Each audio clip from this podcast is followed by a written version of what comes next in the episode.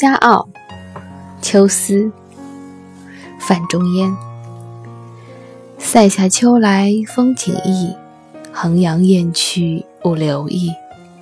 四面边声连角起，千嶂里，长烟落日孤城闭。浊酒一杯家万里，燕然未勒归无计。羌管悠悠，霜满地，人不寐。将军白发，征夫泪。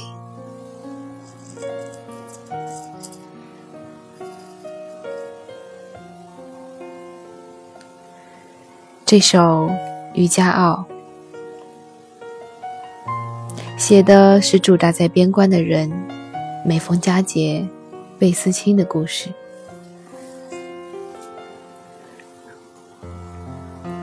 每到秋天，容易使人伤感。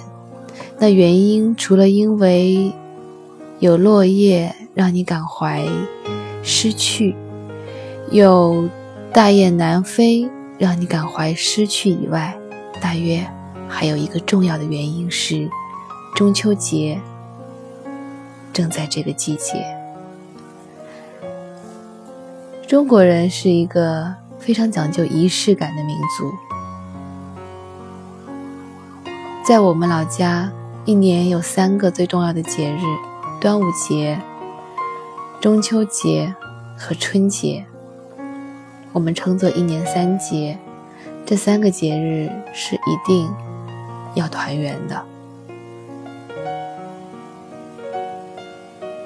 所以，每当秋风乍起，桂花开了，我们就会惊觉。秋天到了，下一个念头就是，快要中秋节了，我是不是该回家了？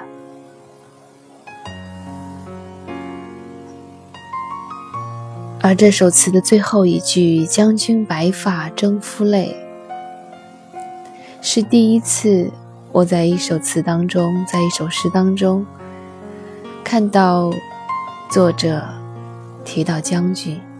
这样的一种人设。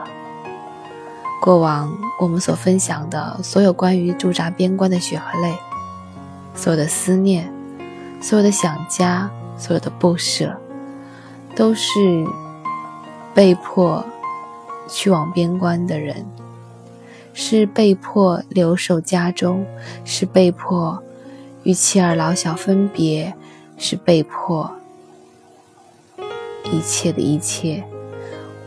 我们更多的看到的是诗人词人们在关注的小人物的命运，他们的着眼点大多如此。可是，你只要稍微多想一秒，就会知道，哪怕是高高在上的人，哪怕是带领千军万马在边关。喊打喊杀的那个将军，他不也是背井离乡，不也是远离了妻儿老小吗？他也是人，他也会想家，他也会在一个中秋的月圆之夜分外的伤感。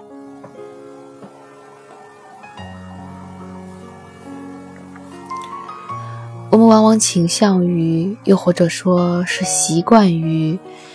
将一些处在不同位置上的人看作那个位置本身，而忽略了他也是一个活生生的人。将军也好，国王也好，老师也不例外。当你处在一个独自站立面对众人的位置的时候，那些众人。常常会不由自主的把你和那个位置等同起来，而忘记了你也是一个普普通通的人啊！你也有七情六欲，你也会想家，也会伤心，也会难过。会有这样的感慨，是因为昨天我在另外一档节目《女神相对论》里面推送的。那篇文章，同时也推送在我的公众号里面，内容相同，一个音频，一个文字，不同版本而已。当中有一个小细节，写到我和先生在家里的相处模式，有一种是晚上女儿睡着以后，我们有的时候会一起看个片儿，在看片子的时候。我们就会整点小酒。他喜欢嗑瓜子，而我喜欢吃泡椒凤爪，这是我一直一直以来的喜欢。然后我就看到有很多人给我留言说，无法想象你啃鸡爪的样子。这就像我们无法想象很多明星他们也会抠脚、挖鼻孔，是一样的吗？站在讲台上，也许光鲜亮丽，也许装的挺像那么回事儿的。可是走下讲台，我是一个普普通通的人。我有我爱吃的东西，吃相也许还很难看。我也会跟老公吵架，我也会生孩子的气，我还会和父母撒娇。我只是一个普普通通的人而已呀，只不过。当我们踏上了一个不一样的位置，一个不一样的岗位以后，你这个作为人本身的意义似乎被虚化了。你更多的是要去适合人们对这个岗位的想象。所以站在讲台上，总要装的淡定从容、成熟优雅，将军。总要收起自己的情感，收起自己的情绪，更加不可以有泪轻弹。而国王就必然是威严的，不可以动真情实感，不可以儿女情长。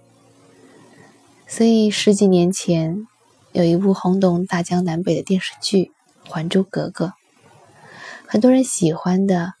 大约不仅仅是小燕子的精灵古怪，还有一个皇帝竟然展露了出他儿女情长的那一面。我们习惯于看一个帝王或威风八面，或阴险狡诈，又或者凶狠毒辣，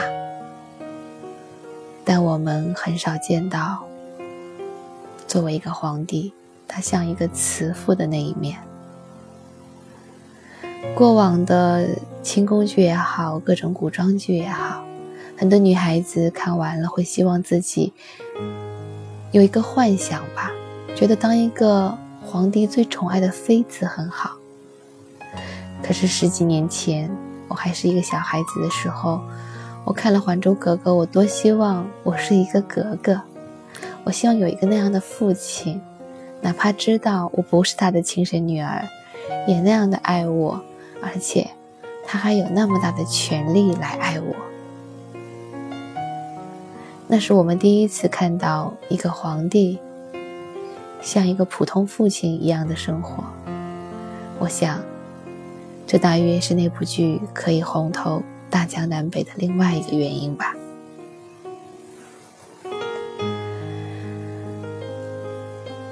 范仲淹，渔家傲，秋思。塞下秋来风景异，衡阳雁去无留意。四面边声连角起，千丈里长烟落日孤城闭。